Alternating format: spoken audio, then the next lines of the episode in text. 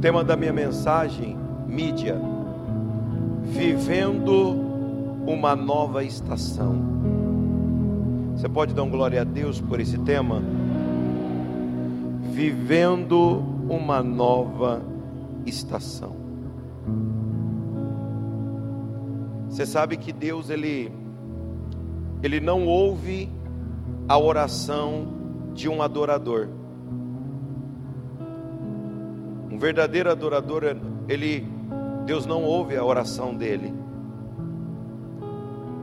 De um verdadeiro adorador, não tem condições de Deus ouvir uma oração. Deus ouve oração do necessitado, do aflito, do desamparado. Agora, um adorador, Deus não tem condições de ouvir ele aqui, ó. Aonde? Diga, faz assim, ó, aqui, ó. Diga, verdadeiro adorador, Deus não ouve. Você vai entender, diga, Deus não ouve. Por quê, pastor?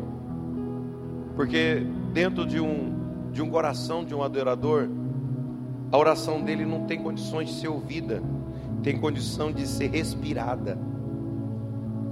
A oração de adorador ela sobe diferente, ela é como incenso. Aí Deus ele faz assim, ó, respira fundo comigo. Segura. Agora solta com força. Terremoto acontece, o mar se abre, o fogo perde a força. Aleluia. Deus respira a oração de um adorador. Agora ouvir gera respostas de forma falada, de forma agida. Deus vai agir. Agora, Deus ele é imediato com adoradores, porque não dá para segurar muito aquilo que você respira fundo, dá? Toma, o mar está se abrindo. Toma, eu faço um terremoto acontecer. A Bíblia é extraordinária. E essa é uma manhã de adoração. É tão bom quando a gente vê um grupo tendo canções cristocêntricas e que não abre, pastor, espaço para libertinagem em nome de poesia profética ou poesia cantada. Eu percebi isso. Vocês não negociam. Aqui não tem espaço para isso. Parabéns. A gente que é pastor, a gente percebe esses detalhes, né? Não, não abre-se mão de princípios por causa disso. Quem achou Lucas 37, diga amém. Vamos para a leitura.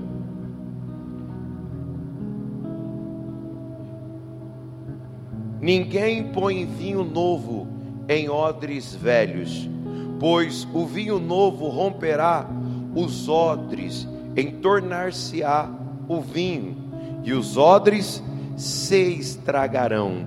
No 3, todo mundo no telão lê comigo, no 3, porque aí é uma tradução só. 1, 2, 3.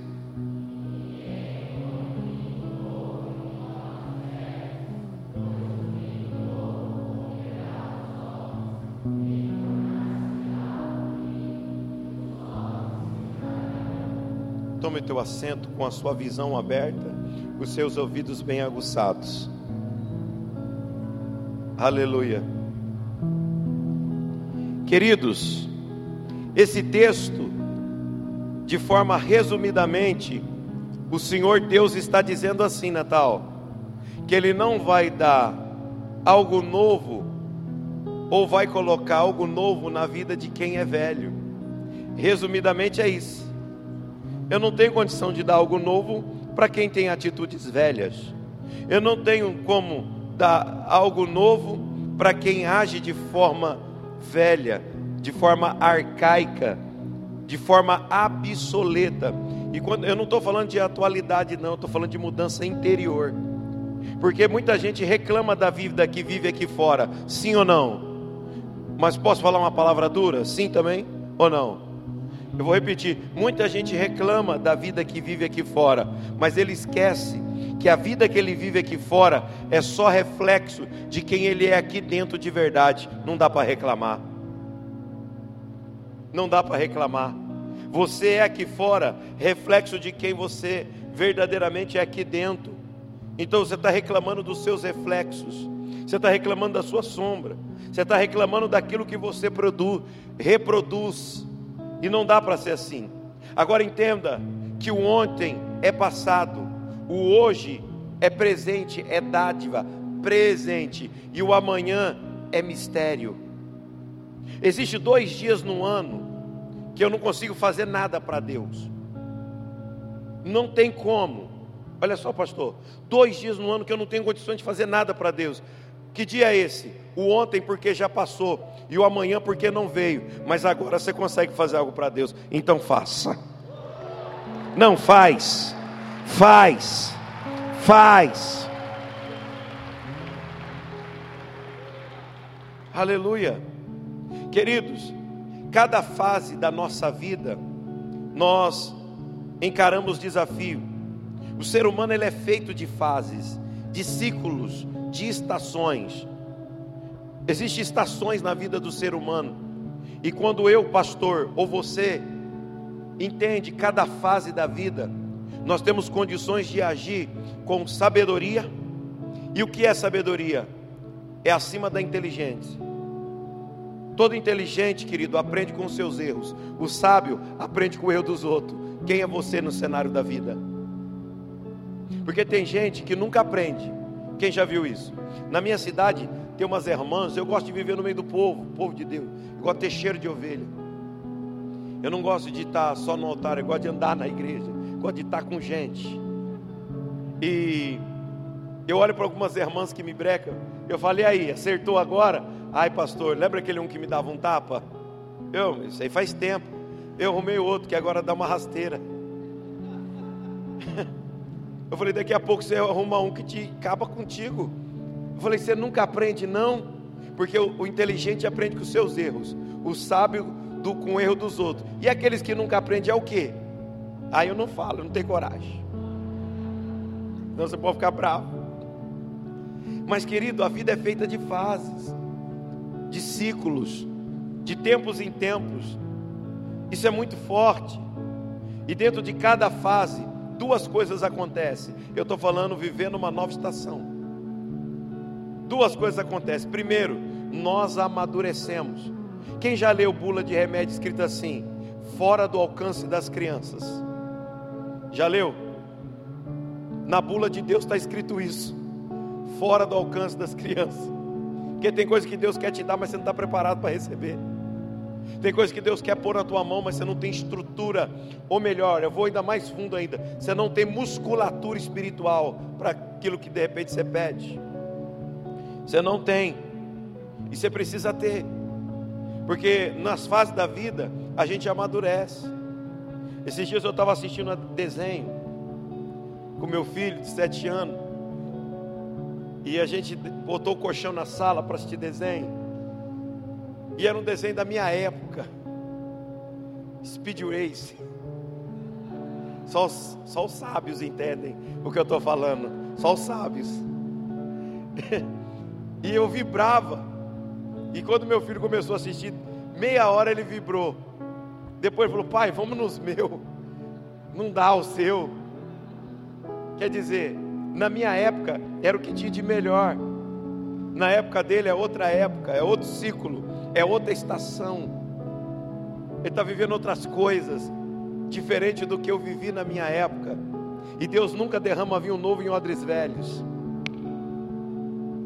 Você tem que pegar o que eu estou te falando, porque senão, querido, é, você vai ficar ultrapassado. Odilon Vergara, vocês conhecem, ele tem uma frase muito bonita que ele fala que a igreja tem que ser sem ruga e sem mácula. Isso quer dizer que a igreja ela pode evoluir, mas ela não negocia princípios. É muito bonita essa frase dele. Agora, em que fase da vida você está? Em que fase da vida, em que ciclo? Primeiro eu falei que você amadurece quando os ciclos vão passando. E segundo, você evolui mediante a cada ciclo. Quem você era o ano passado, você não é hoje mais. Quem você era cinco anos atrás, você não é mais hoje. Pelo menos não é para ser, porque se é, vai parar no tempo, vai perder as oportunidades, vai perder o que Deus tem para você. Queridos, nós temos que aprender a lidar com ciclos da vida. Três coisas que você tem que colocar em cada ciclo da vida. Uma das palavras que é o tema do nosso ano lá em Lins é intensidade, equilíbrio e sabedoria. Essas três coisas, elas são fundamental, porque na vida tudo tem começo, meio e fim. E eu, ser humano, pastor, eu estou preso a tempo, espaço e circunstâncias. Deus não. Deus ele não está preso. Ele era, ele é e ele sempre será. Acabou. Queridos, em que fase da vida você está? Tudo tem fase. Tudo. Entenda isso. Uma semente ela tem que morrer. É fase para ela germinar. Ela tem que morrer para ela germinar. Uma borboleta para voar, ela tem que passar pela fase do casulo. Diga comigo, da metamorfose. Ela tem que passar por essa fase. Não tem jeito. Para uma criança nascer, a mãe e ela passam juntos pelo período de gestação. Algumas um pouquinho antes, outras nos nove meses. Agora entenda: ninguém nasce grande, a não ser Adão, claro. Adão já nasceu com 30 anos. Ele não passou nenhuma fase da vida que eu e você passamos. Ele nasce com 30 anos. Agora, repare bem: ele que já nasceu, nasceu adulto, caiu no jardim e Jesus venceu no deserto. Ele que nasceu adulto, caiu comendo do fruto da árvore proibida. Jesus vence no deserto, jejuando a Deus Todo-Poderoso. Porque Jesus encara as fases da vida. Quem não encara, cai. Quem não encara, cai. Entenda isso. Eu estava vendo uma reportagem e eu achei incrível aquele, aquela reportagem, porque ela falava de um experimento científico. Pegou-se dois, dois ovos é ovo ou ovos? Pegou-se dois ovos. Valeu, português. Aí colocaram os dois, os dois ovos. Um à direita, outro à esquerda. E começaram o processo para ele chocar. Quando os dois começaram a chocar, um pouquinho de diferente um do outro.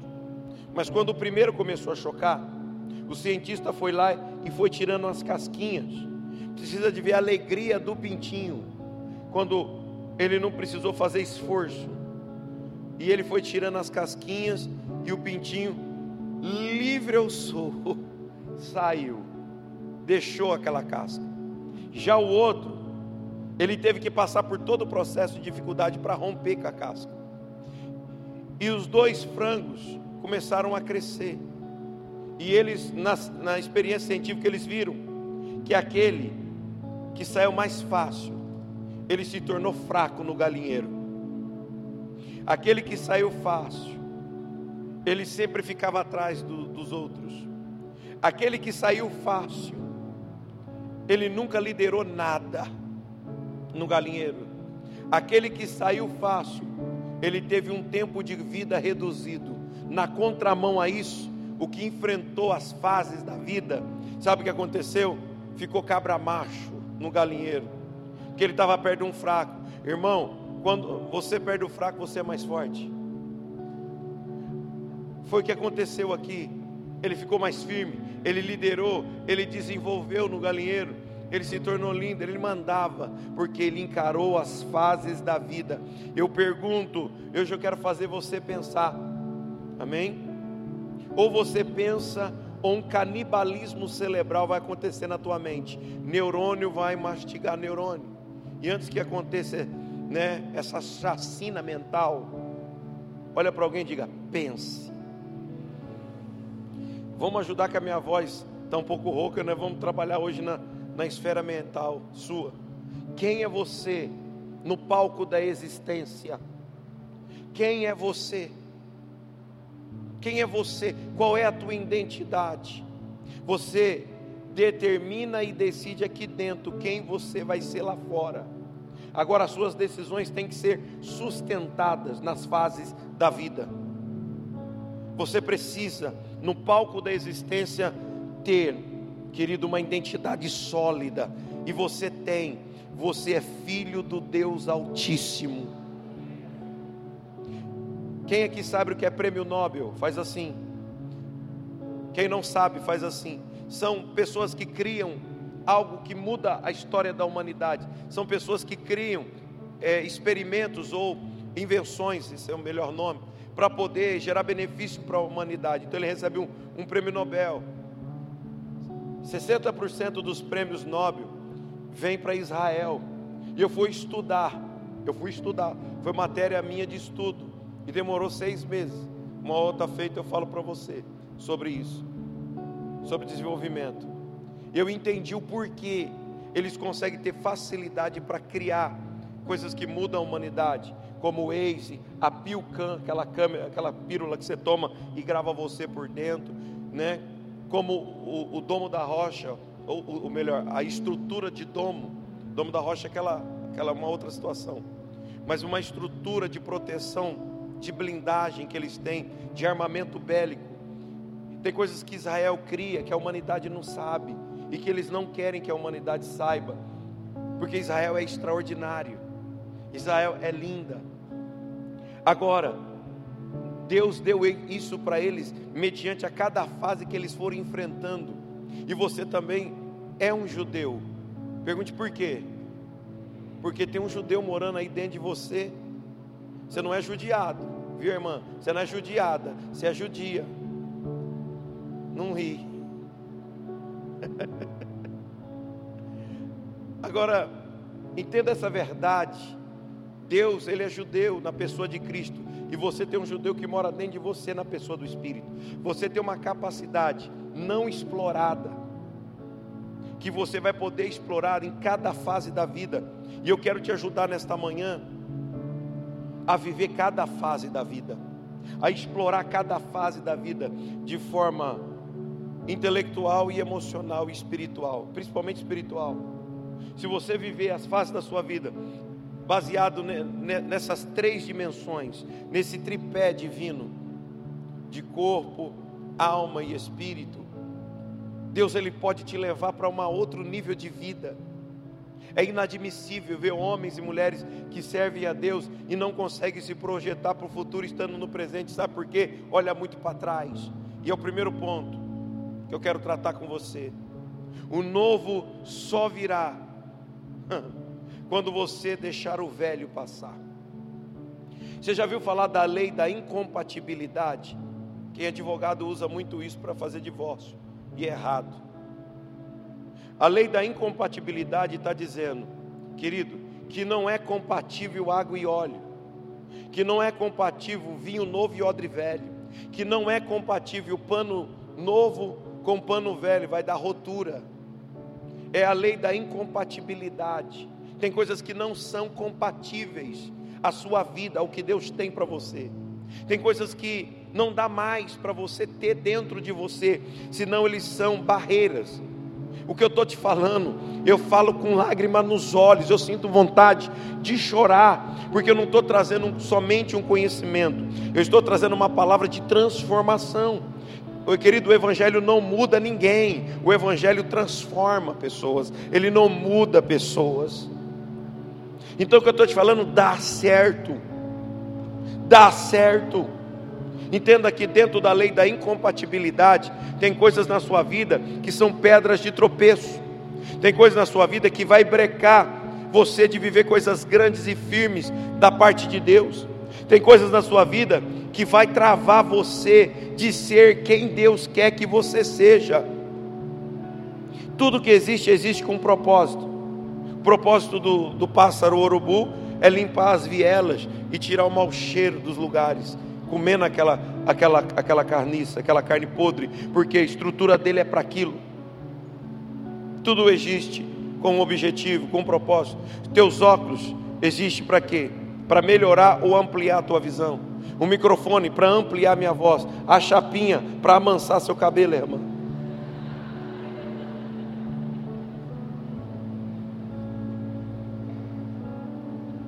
Tudo, tudo tem um propósito. Agora, qual é o propósito de Deus para a tua vida? Pergunte para si mesmo: para que eu existo? Pergunte, diga, é sério, para que eu existo? Descobrir o nosso propósito é uma das coisas mais simples no mundo espiritual. Porque Deus não vai fazer sem propósito e não vai deixar o seu propósito escondido. Ah, não, você não entendeu. Deus te fez com propósito, você nasceu com propósito. E Deus que te fez com propósito não vai esconder o seu propósito. Se Deus te fez com propósito, tem um propósito para você, com que motivo ele esconderia ou demoraria para revelar? É que você não sabe descobrir. Então essa lei da incompatibilidade, ela faz com que você se limpe de situações passadas e presentes que podem atrapalhar você de viver o seu propósito. Quando eu leio 2 Coríntios 5,17, eu entendo isso claramente. As coisas velhas passaram, ficou-se para trás, eis que Deus faz nova todas as coisas, todas as coisas. E Deus faz tudo novo. Até a gente Deus renova. Agora você tem que aprender o que? Essa palavra aqui é importante que você aprenda. Diga comigo, ressignificar. Fala de trás para frente. Aí já querer demais. É verdade, nem eu sei. o que é ressignificação ou ressignificar? É dar sentido à vida. É viver dentro de um novo estilo de vida Irmão, tem gente que vive uma vida que nem merecia ser vivida, porque ele não vive, ele sobrevive. Eu não estou filosofando com você, eu estou te revelando palavras eternas que pode dar um novo sentido para a tua vida. Ressignificar é dar um novo sentido. Você sabe quando eu, nós sabemos quando a pessoa ela não vive, ela sobrevive, quando ela não sabe ver o mundo que ela está. E mundo, eu não estou falando de coisas grandes, porque isso é relativo. Mundo, eu estou falando do, do mundo que você vive, tá? Da vida que você vive, do seu ambiente, do teu espaço-tempo. Querido, tem gente que não sabe, sabe, tem, olha, quase que eu pedi para fazer uma encenação. Quem aqui toma café? Levanta a mão. Eu, eu tomo café às vezes, mas eu aprecio o café sempre. Café tem que ser apreciado. Quem toma, cafezinho gostoso, né? E quem aprecia, ah, cheirinho bom. Olha que paisagem linda. Tem um muro na frente dele. Mas ele está com a mente dele.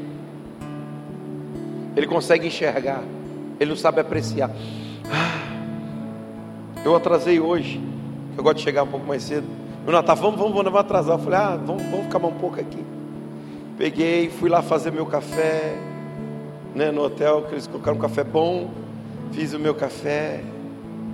Quando chegou a gente lá montando a montanha, eu falei, não, eu não, eu não quero comer muito, eu quero degustar. Eu quero sentir o ambiente. Irmão, eu amo eu, eu tenho hábitos noturnos. Então, tem muitos discípulos meus que às vezes depois da oração fica algumas horas comigo. Eu vou lá, passo um café, sento e tem aquela conversa bem estruturada.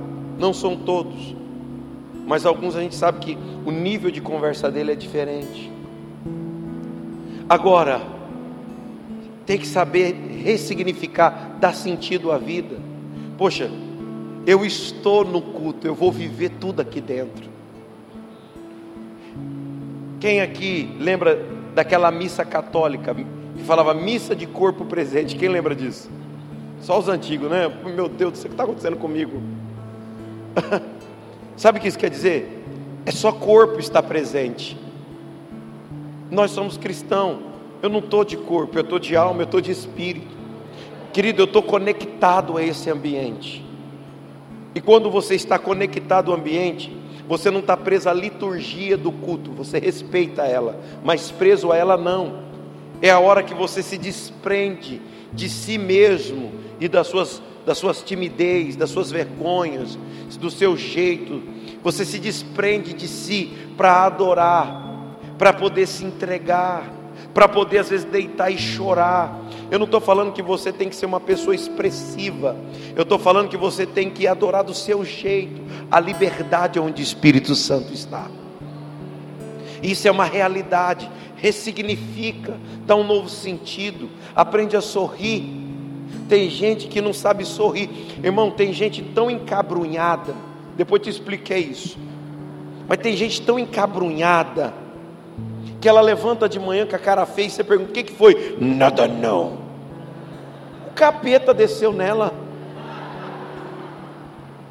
Quem já viu gente assim? É não. O que, que foi? Nada. Quem já viu, não que você seja, mas quem já viu alguém assim? Muita gente conhece gente assim, que será, hein? Ele não sabe, nem, nem ele sabe porque ele não está bem. E você viu que dormiu a noite inteira, roncou, né? Por que, que você não está bem? Tem gente que só vai ficar bem depois das 10 da manhã. Se alguém tiver do seu lado muito sério, pode ser essa pessoa, olha para ela. Ah, tem gente que está até assim, falando, nem vou olhar. Ressignifica, dá um novo sentido para a vida. Você pode achar que isso só vai gerar um estilo de vida melhor, qualidade de vida. Claro que isso gera, mas o objetivo maior não é esse. É abrir você para a presença do Espírito Santo. Irmão, o Espírito Santo é sensível, ele é gentleman, ele é cavaleiro. O Espírito Santo, meu amigo, eu, eu, eu fiz uma oração, pastor. Eu falei assim para o Espírito Santo: Espírito Santo, me dá os seus amigos como amigo meu, me dá, me permita ser amigo de quem é seu amigo. Aí Deus me deu você de amigo. Que esse é amigo do Espírito Santo. Aleluia. Eu peço isso para ele porque eu quero ressignificar, eu quero dar sentido para a minha vida. Eu quero andar com quem anda com Ele, porque nós tem diálogo. Você já viu dois assistidores de novela conversando? Irmão, papo flui. O papo flui. Você já viu? Você já viu dois torcedores do Corinthians conversando? Ah, do Palmeiras pula, pula, pula, pula. Mas já viu dois com dois amigos que torcem para o Flamengo conversando. Gente, o papo flui. Flui ou não flui? E dois amigos do Espírito Santo.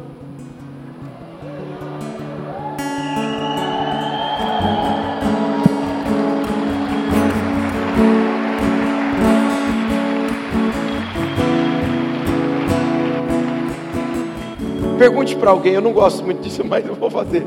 Pergunte para alguém: você é amigo do Espírito Santo? Eu não vou pregar sobre isso, porque eu já preguei nesse altar sobre isso. Mas é só para você entender o que é ressignificar, dar sentido para a tua vida. Viva uma vida que merece ser vivida. Esses dias eu fiquei muito bravo com uma irmã da igreja. Ela, ai, pastor, eu ando triste, meu marido, meu marido, meu marido. Falei, irmã, você está aqui há, há dois anos. Eu não vejo seu marido. Ai, meu marido não gosta de igreja, meu marido não gosta nem de senhor. Falei, é, é, nem me conhece. Ah, mas não gosta. Ah, falei, não gosta de mim para te fazer birra. Eu vou lá na sua casa. Falei, ah, agora eu quero ver esse cabra, ele não gosta de mim, o que, ele está pensando? Não, vem, vem não, vem não. Posso ir lá? Ah, vai hoje à tarde. Falei, eu vou. Falei, vai um café lá, um bolo de fubá, um chá mate, leão. Eu gosto. Amém? Pessoal da cozinha. vou embora amanhã. Fala, ah.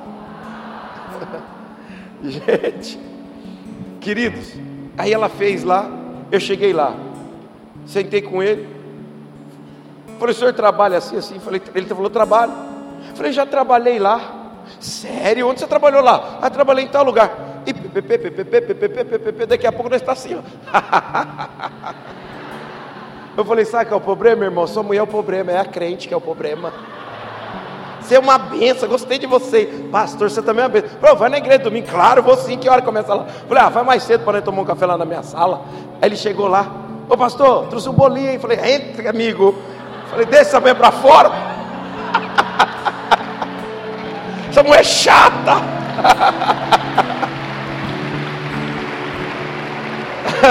Falei, daqui a pouco quem vai me odiar é a irmã. Gente, às vezes o que, que eu quero dizer com isso? Às vezes você é o problema.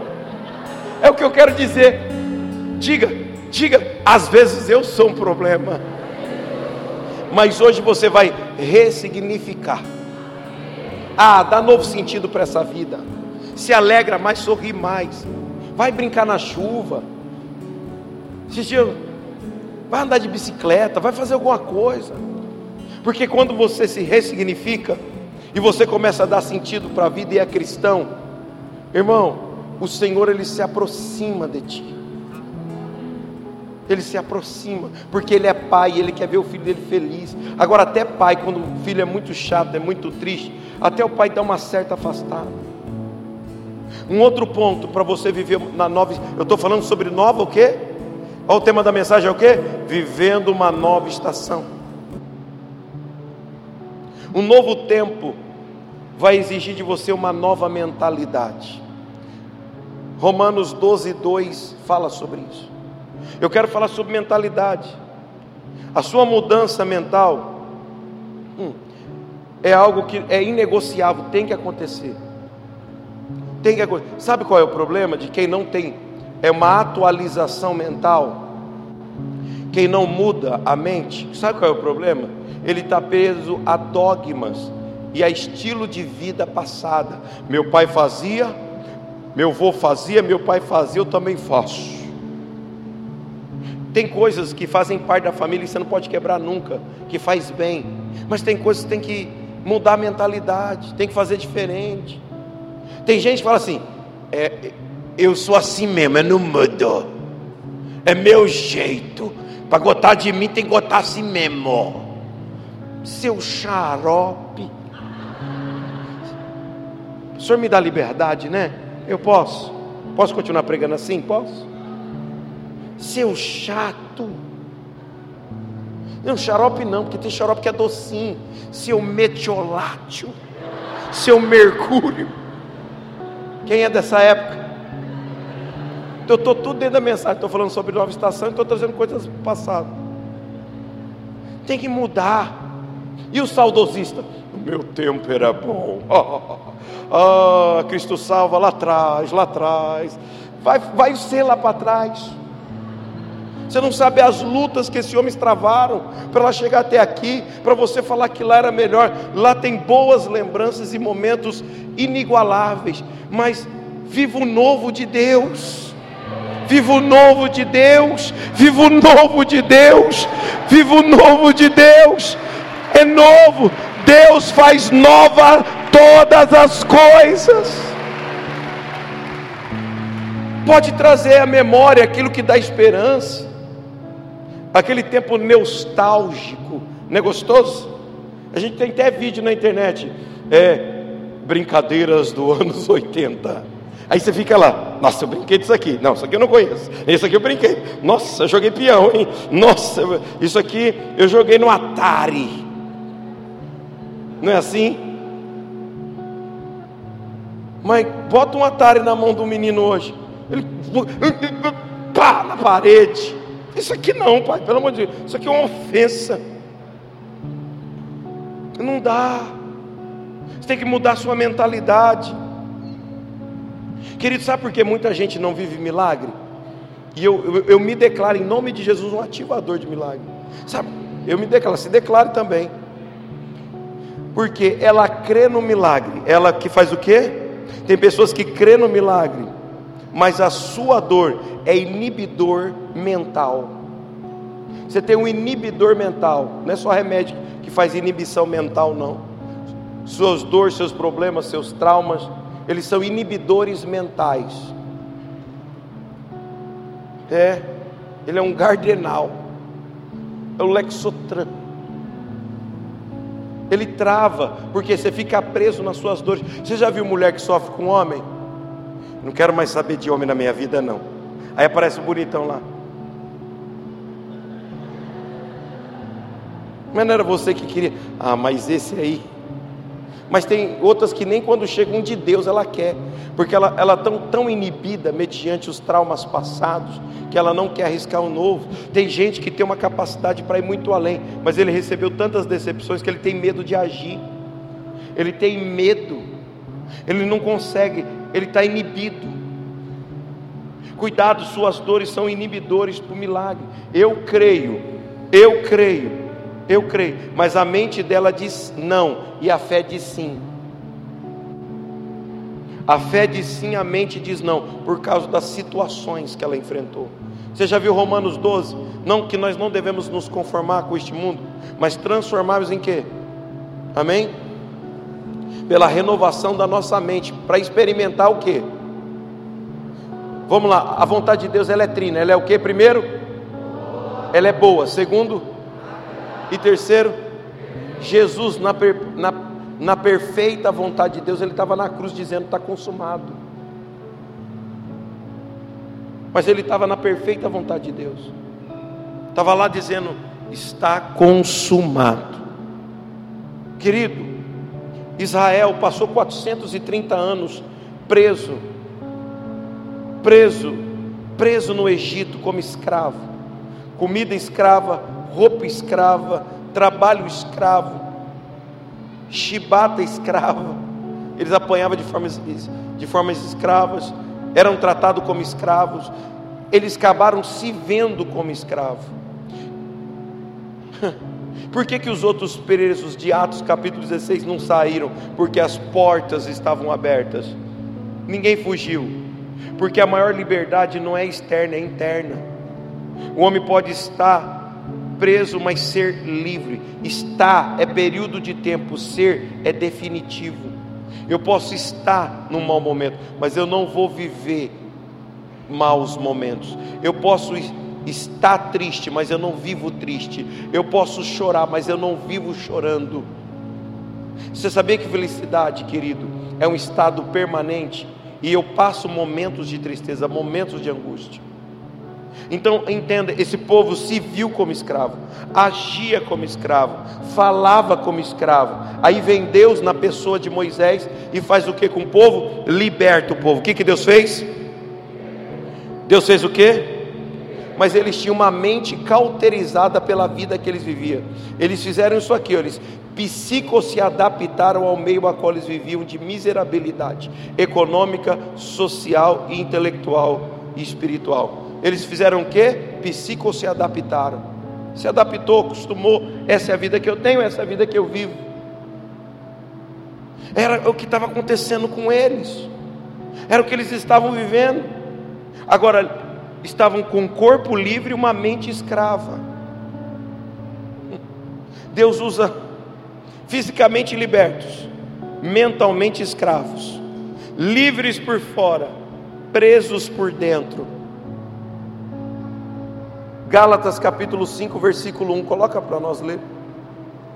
Irmão, tem gente livre pela cruz, mas preso pelas depressões da vida. Olha o que diz Gálatas capítulo 5, versículo 1. Para a liberdade foi Cristo, foi para a liberdade, para a liberdade foi que Cristo nos libertou. Para a liberdade foi que Cristo permanecei, pois firmes aonde? a liberdade, não submetei-vos à escravidão. Irmãos, quando o texto diz assim, algumas traduções assim, estáis, pois, firme na, na liberdade a qual Cristo vos libertou, e não tornai-vos submeter ao jugo da escravidão.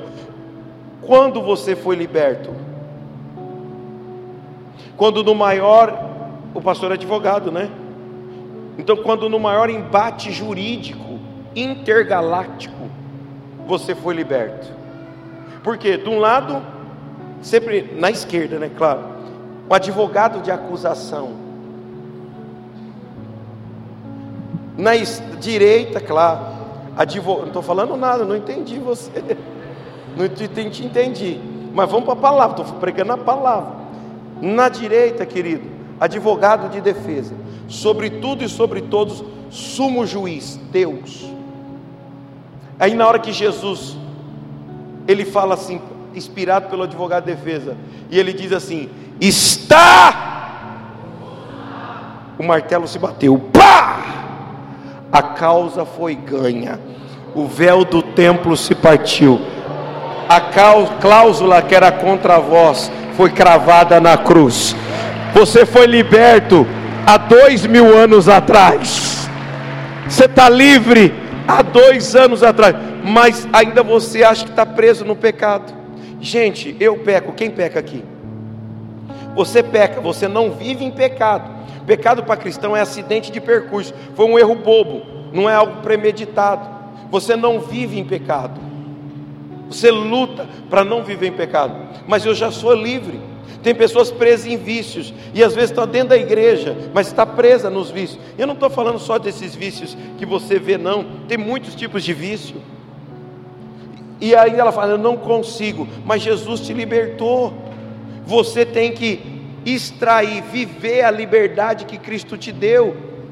Só que você não consegue, porque a nossa mente, querida, querido, querida, ela está presa. Ela está presa em algumas coisas que precisam ser quebradas. Nós temos que viver uma nova estação. Jesus na cruz ele levou sobre si todas as nossas dores. Aonde? Aonde ele levou as nossas dores? Diga no corpo. Porque ele foi ferido, maltratado, levou sobre si todas as nossas dores. Aí o que, que Deus faz para tornar você uma pessoa sarada, com muita saúde? Como talvez você não entenderia só porque é abstrato. Aí ele falou: não, para ficar mais fácil para eles entender que eles estão sarados, eu vou dar meu corpo para enxertar no corpo deles. E eu consagro essa partícula de pão. É o corpo de Cristo no meu, e é o sangue de Cristo no meu. Então quer dizer, você está purificado e curado, não tem conversa mais. Não tem conversa mais. Não tem conversa mais. Não tem. Agora, Quantas pragas o Senhor usou para tirar o povo do Egito? Não, bem forte. Um, dois, três. Ah, quer ver? Só os homens. As mulheres. Vamos ficar quieto. O negócio está feio para nós. Deus usa dez pragas para tirar o povo do Egito e dez mandamentos para tirar o Egito de dentro do povo. É uma realidade. Está bem claro. Foi dez pragas para tirar o povo do Egito, e dez mandamentos para tirar o Egito dentro do povo, e ainda assim teve gente que morreu. Mas para tirar o povo do Egito foi fácil, difícil foi tirar o Egito dentro do povo, porque mente cauterizada pela vida que vivia, porque eles precisam se adaptaram à vida de miserabilidade a qual eles viviam. Repita isso. Diga amém. Isso é uma verdade. Agora, um outro ponto que te ajuda a viver uma nova estação, a viver um novo tempo, é a capacidade de se adaptar ou readaptar. Readaptação faz parte da vida cristã. Você tem que aprender a se, se readaptar ao novo. Deus me propôs uma vida nova. Então por que, que eu vou viver uma vida velha? Ah, porque eu estou preso a quem eu era e não quero viver hoje a nova vida de quem eu posso ser. Gente, é uma realidade. É uma, você tem que entender. Você não vai negociar princípios, porque princípios são inegociáveis. Mas você tem que entender algumas verdades. Entender que às vezes você tem que se readaptar a algumas coisas. Isso é necessário.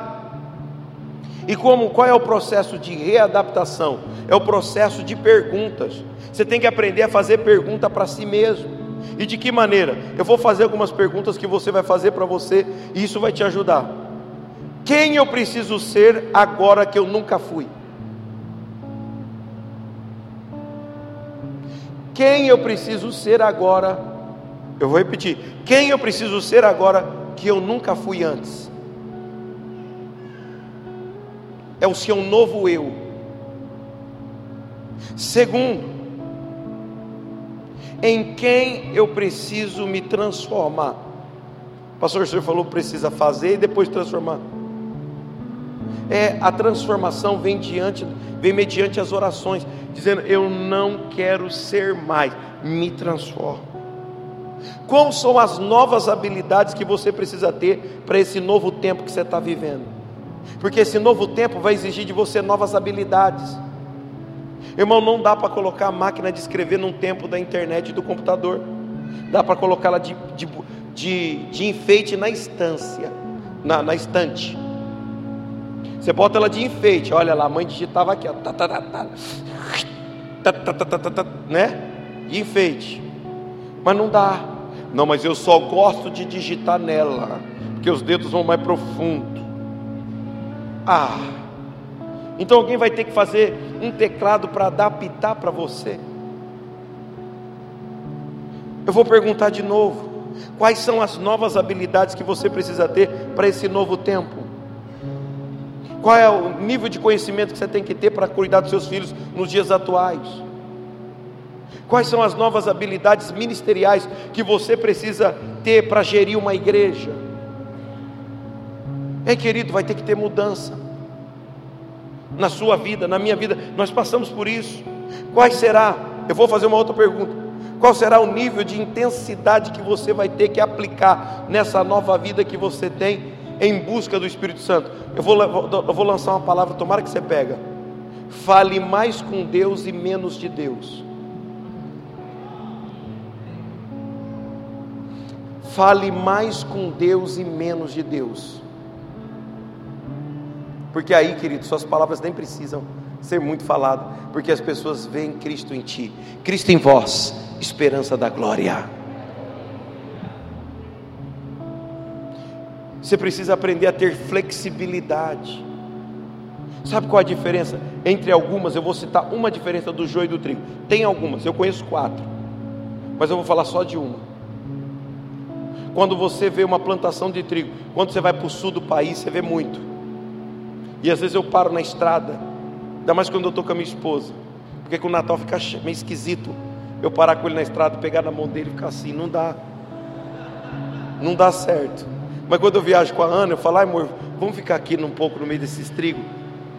Ah, a gente sente a brisa, gostoso. Eu e ela faz isso. E aí você observando o trigo, quando o vento vem, o trigo ele faz isso aqui, ó.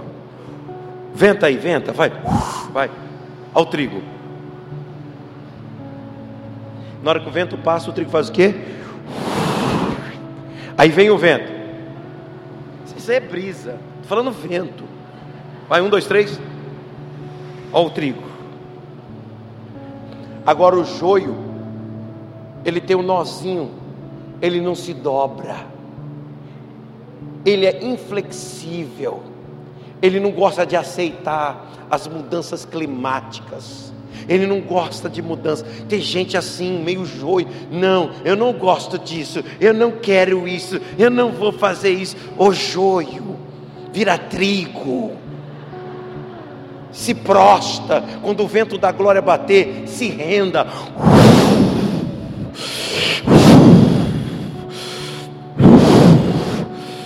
Faz um som de vento aí no teclado, irmão. Faz um som, de... irmão, faz um som de vento aí. Faz um som de vento. Você entendeu? Você tem que às vezes ser assim, flexibilidade. Diga para alguém aí, mexe em alguém, fala, seja flexível. Eu já vou acabar já. Então continuar. Eu não tenho esse negócio de ego comigo, não, gente. Falei isso para te ativar. Amém? Eu falei um pouquinho esses dias aqui com você que o novo tempo vai exigir de você novas renúncias. Diga comigo, novas renúncias. Deus não te conhece você pelo que você conquista. Os homens nos conhecem pelo que realizamos e conquistamos. Isso é normal. Eu já citei isso aqui. Deus ele não vai te conhecer no mundo espiritual pelas grandes conquistas que você faz, mas pelas grandes renúncias que você tem. Suas renúncias te classificam de forma espiritual. Deus não honra a conquista, Deus honra a renúncia. Sabe quando um casamento ele é inabalável?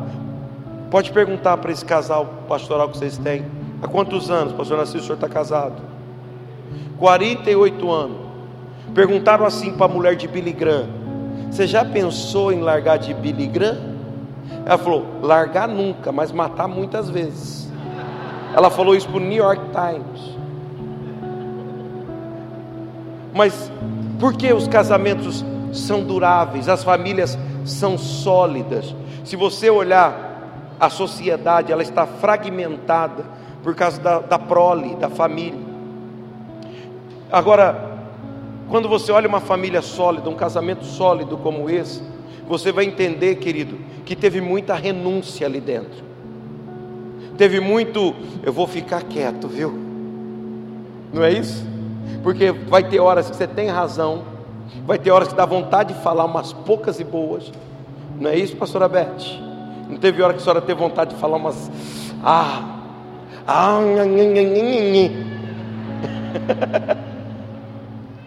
Vai ter hora que você vai ter vontade de falar, razão para falar, mas você vai ter que ficar quieto. Isso se chama renúncia. Eu prefiro perder uma discussão na sala, mas dormir abraçadinho no quarto. E você, eu tenho razão. Eu não. Irmão, tem gente que, pelo amor de Deus, parece coveiro. Se você é coveiro, não me leve a mal. Mas tem gente que parece coveiro. Ele, ele fica assim: Eu não esqueci, não, viu?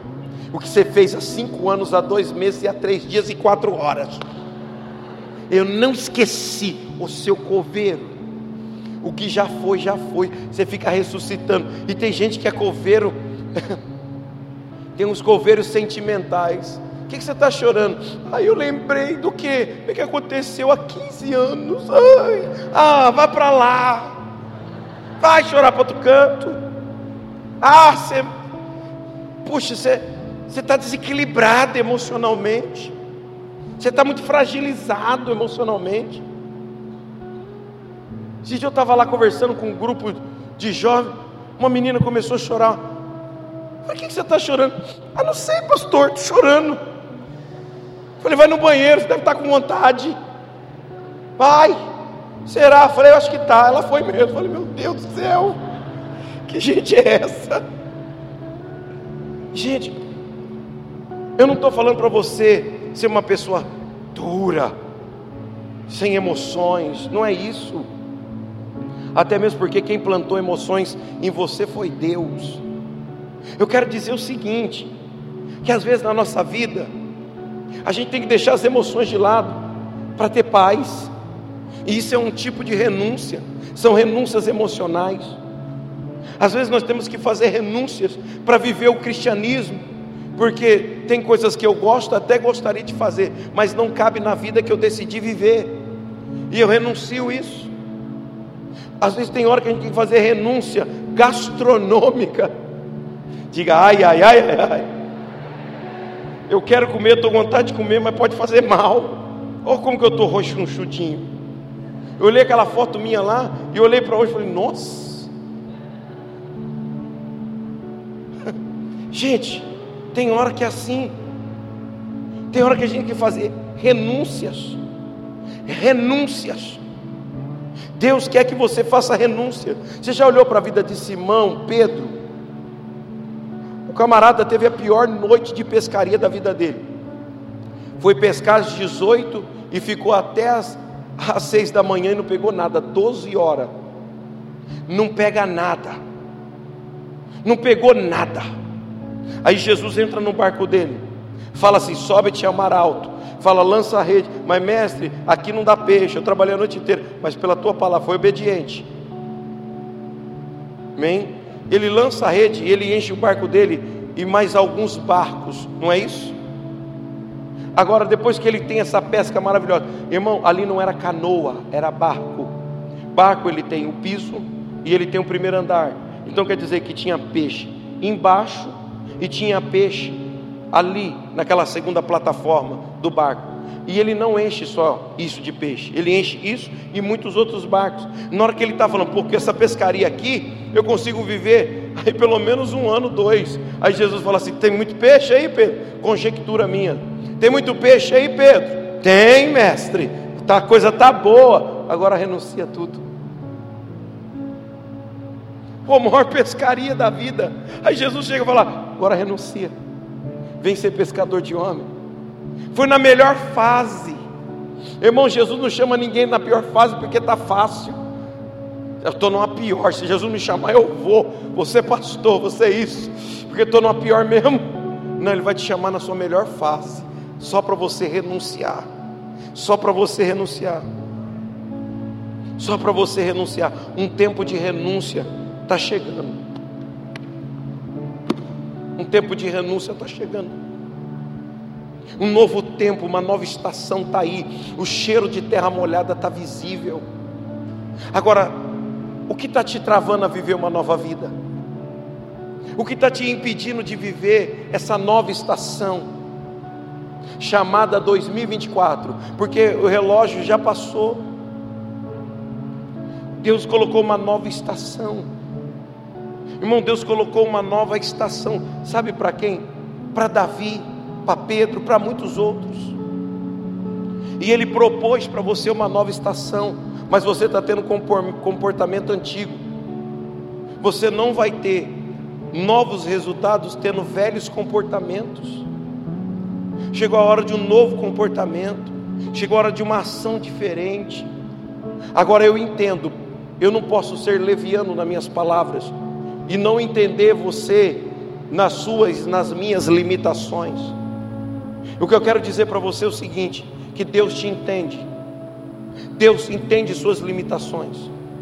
Tem gente aqui que não consegue mudar os velhos hábitos, mesmo querendo e lutando e chorando. Tem gente aqui que não consegue esquecer certas coisas, mesmo lutando para esquecer. Tem pessoas aqui, querido, que não conseguem não querem mais a vida que está vivendo, mas não consegue mudar. Não consegue. Ela está presa ao meio a qual ela habita. Ela está presa ao sistema que foi criado em volta dela. Ela não consegue mudar. Ela não consegue. Ela quer. Ela quer mudanças. Ela quer viver uma nova estação. Mas ela não consegue viver uma nova estação ela não consegue, não é porque não quer, não é porque não deseja, não tem forças vitais. O que é uma força vital? Eu não vou falar nem do lado biológico, eu estou falando do lado espiritual. É a graça do Espírito Santo. Isso é vital para uma mudança. E por quê? Por que, que você não consegue mudar? Por que, que você não consegue ser uma nova pessoa? Porque o ano mudou e você ainda é velho. Você cantou, alguns cantam ainda na passagem do ano. Adeus, ano velho. Feliz ano novo. Tem gente que canta ainda, nada contra. Mas o, o ano é velho, o ano é novo e você é a mesma coisa. Você é a mesma pessoa. Nenhum penteado você mudou. Nem, nem a roupa você mudou. Nem o jeito de falar você mudou. Nem para sentar em outra cadeira na igreja você senta. Ali é meu lugar, hein? ali é meu lugar. Você sabe que eu gosto do meu lugar. Às vezes você tem que conhecer, irmão. Tem gente aqui dentro interessantíssima que você não conhece. A resposta de Deus para a tua vida pode estar do seu lado. Só dá uma olhada.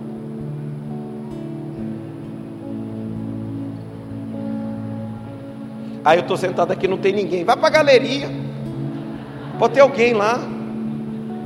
Sai, para de ser ilha, de viver em isolamento. Querido, ninguém conseguiu fechar o templo. E eu peguei isso aqui falando dos anjos.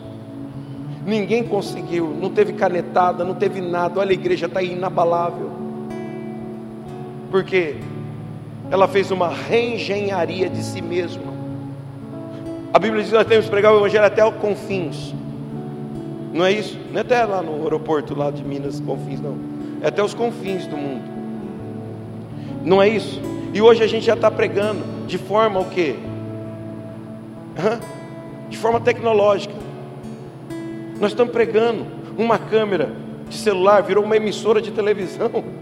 Hoje não existe mais monopólio da comunicação, não tem essa, ninguém segura mais.